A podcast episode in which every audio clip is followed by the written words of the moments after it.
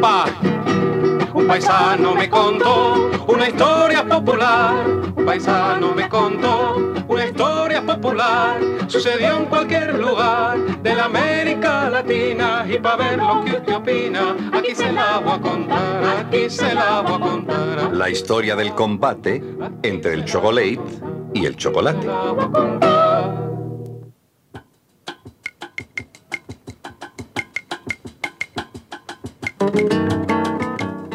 Pues si es que aquel país olía a cacao, y no era para menos, de una punta a la otra y de la otra a la una, todas aquellas tierras estaban sembradas de cacaotales. La gente de por allí, que era bastante golosa, cortaba las bayas rojas, sacaba las semillas, las tostaba, las molía, la mezclaba con agua y... Agua, un poco de azúcar, un poco de leche. Mm, ¡Listo! Y sucedió que un día los del país vecino, el poderoso país del norte, que no conocían el sabor del cacao, quisieron probarlo. ¿A cuánto vender cacao ustedes, amigos? Mucho cacao tener. Eh, poder hacer gran negocio vendiéndonos cacao a precio barato, ¿ok? Vamos a ver, mister. ¿Qué le parece una libra de cacao por un peso? Ok, nos parece mucho bien. Una libra, un peso. Trato hecho. Trato hecho. Lo nunca he visto, señores. Los rubios se van a poner morenos comiendo tanto cacao. Un barco va y otro viene. Es como un río de cacao que va para afuera. Es como un río de plata que viene para adentro. Eso. Dígame usted, paisano, ¿cuándo habíamos visto tanto dinero juntos? ¿Tanto money? ¿Cuándo habíamos divisado tantas divisas? ¡Uy! Este negocio con el mister está más redondo que el sol. ¡Que el sol! El dinero entraba a chorros por la venta del cacao. Todo iba bien, todos estaban contentos.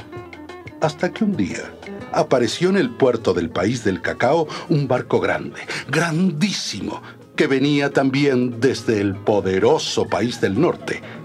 Traía sus bodegas llenas de cajas de cartón y las cajas de cartón llenas de tabletas de Chocolate. ¿Cómo dijo, mister? Chocolate. ¿Choco qué? Chocolate. Ajá. ¿Y se puede saber qué es eso de chocolate? Easy, very easy, muy sencillo. El chocolate es cacao molido, pulverizado, procesado, mezclado con azúcar, con leche, industrializado y así transformado en chocolate. En nuestro país se come mucho y gusta. Queremos ustedes prueben. Uy, debe ser sabroso. Un sabroso, les gustará. Traemos libras y libras, toneladas para venderlo aquí. Mucho vamos a ir trayendo. Rico chocolate cocoa. Ah, rico chocolate y cocoa. Oiga, mister, ¿y a cuánto van a vendernos esos ladrillitos de chocolate? Cada ladrillito, 10 pesos. ¿Cuánto? 10 pesos. ¿10 pesos? ¿Pero cómo? Sí, 10 pesos. 10. Ten, ten, ten. ¿Qué, qué tengo que tener? Usted es que no tiene vergüenza. A ver, dígame, ¿de qué hacen ustedes ese rico chocolate y cocoa? De cacao. La cocoa de cacao, ¿eh? El rico chocolate y cocoa es de cacao, ¿no? De nuestro cacao, ¿verdad? Claro, amigo. Ustedes poner la materia prima y nosotros industrializamos. Es correcto, correctísimo. Es ladronísimo. Porque, ¿cómo va a ser que nosotros les vendamos a ustedes el cacao a un peso la libra y ustedes vengan ahora a vendernos el rico chocolate y cocoa, que es de cacao, a 10 pesos?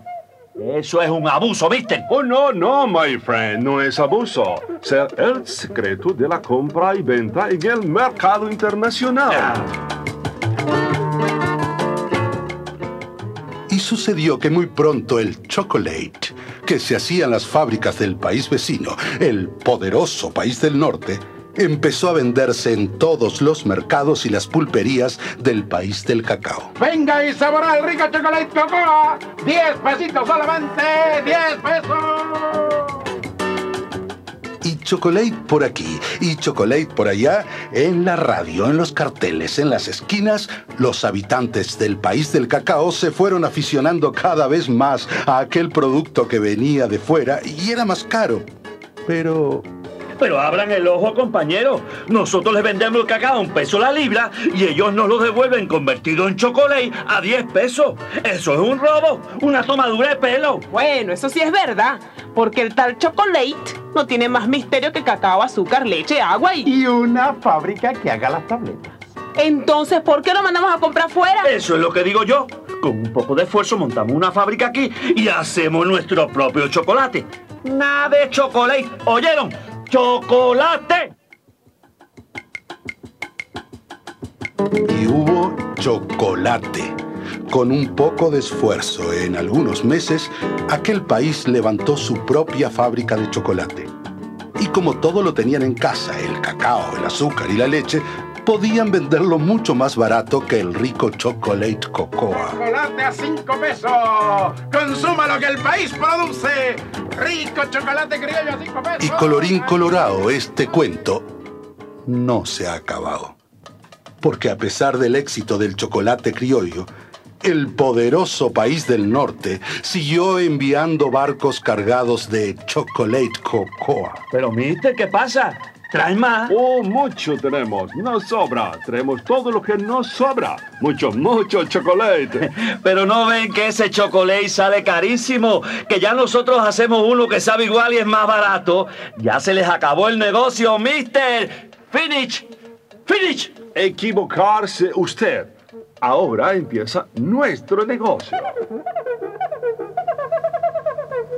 Y sucedió que a los pocos días, en las tiendas, en las calles, en las pulperías de aquel país, se vendía el rico chocolate cocoa, pero más barato, increíblemente más barato, a dos pesos solamente. ¿Cómo es posible, mister? Ustedes nos compran el cacao a nosotros. Tienen que pagar barcos para llevarlo allá y fabricarlo. Y otros barcos para traerlo de tan lejos. ¿Cómo pueden vender el chocolate y cocoa más barato que nuestro chocolate? Dígame, ¿cómo es el misterio? Oh, amigo, así son los secretos del mercado mundial. ¿Eh? Lindos secretos, secretos sencillos. Nuestro país vender el rico chocolate cocoa en todo el mundo. Tenemos muchas fábricas en distintos países. Aquí, allá, más allá. Y según nos convenir, aquí bajamos precios. Ah, claro, allá claro. subimos. Sí, sí. Nunca perdemos. Sí, sí. Podemos vender aquí a dos pesos y estar vendiendo ahora mismo en otro país a 20 pesos. Según convenir, eso hacer. Nunca perder. Ese es el secreto. Y tenemos la alegría de servir rico chocolate cocoa al mundo entero. ¿No es hermoso? Eh,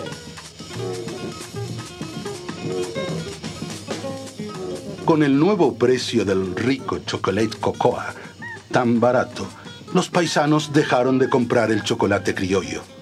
Y la fábrica nacional empezó a perder, a perder, a arruinarse.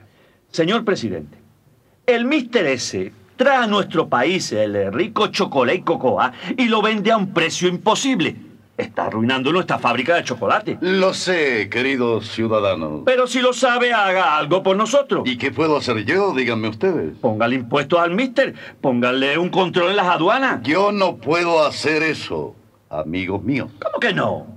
Eso es lo que ellos hacen. Ni un alfiler deja entrar el mister en su país si resulta más barato que lo que ellos fabrican. Bueno, eso es asunto de ellos allá, pero yo no puedo hacer eso aquí. Y se puede saber por qué no. Porque somos un país libre. Ah. Libre para comprar, libre para vender. Libre para arruinar la industria nacional. Señores míos, ustedes son libres para poner su fábrica de chocolate. El mister también es libre para venir a vender su chocolate al precio que estime más conveniente. Señor presidente, ¿Mm? usted es demasiado bobo. ¿Cómo? O demasiado vivo. Ah. ¿Cómo es la cosa?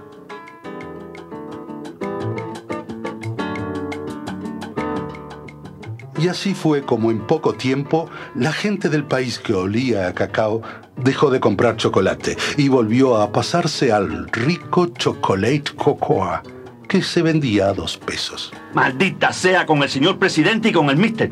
Vamos a la ruina. No podemos competir con él en esta guerra del chocolate. La verdad es que el mister nos ha dejado un negocio más cuadrado que una caja de muertos. Tendremos que cerrar nuestra fábrica. Ya no vendemos nada. Oh, reciban ustedes mi más sentido pésame, amigos. Será así la vida, my friends. Pero yo querer ayudarlos. Compro ahora mismo su fábrica de chocolate y todas las máquinas.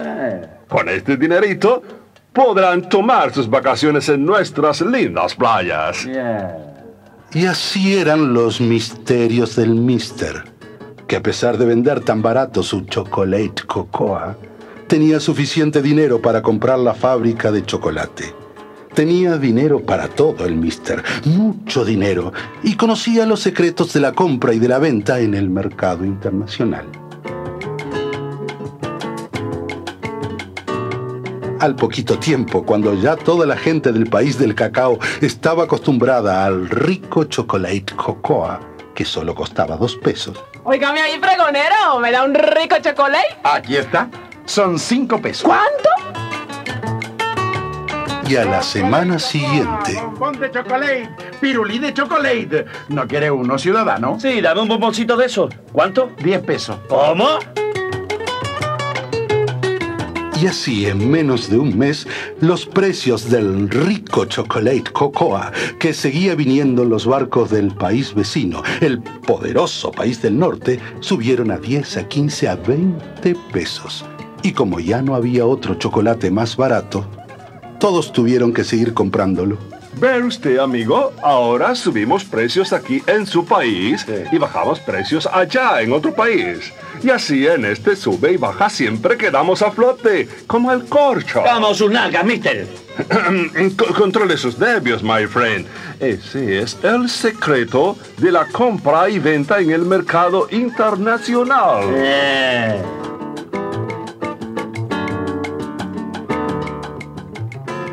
Y colorao colorín, esta historia no tiene fin. Porque dicen que esto que pasó en el país del cacao, pasó y pasa también en el país del azúcar, y en el país del cobre, y en el país de los plátanos, y seguirá pasando mientras los secretos del mercado internacional estén en manos del mister.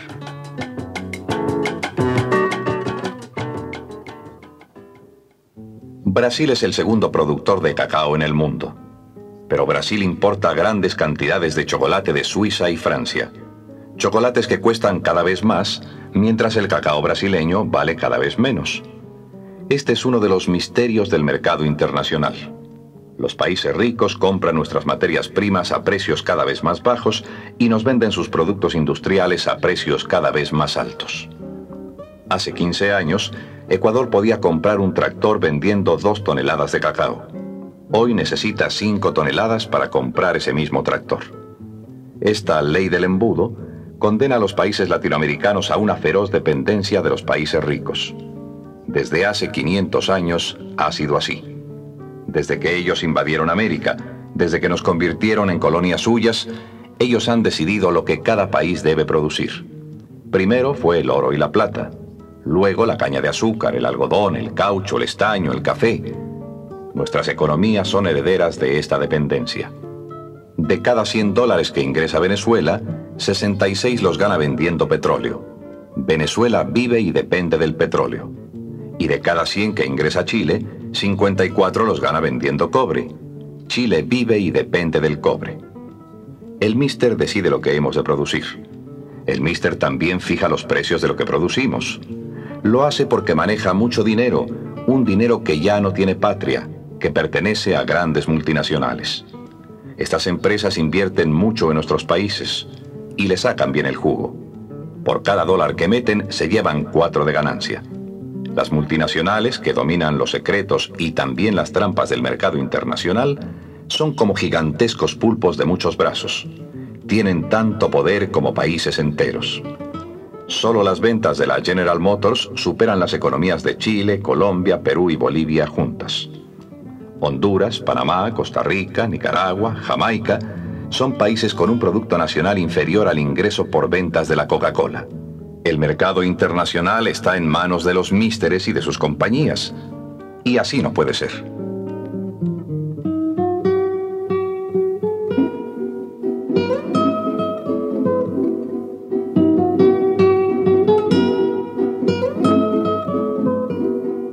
Paisano me contó. Serie escrita y dirigida por José María Romero.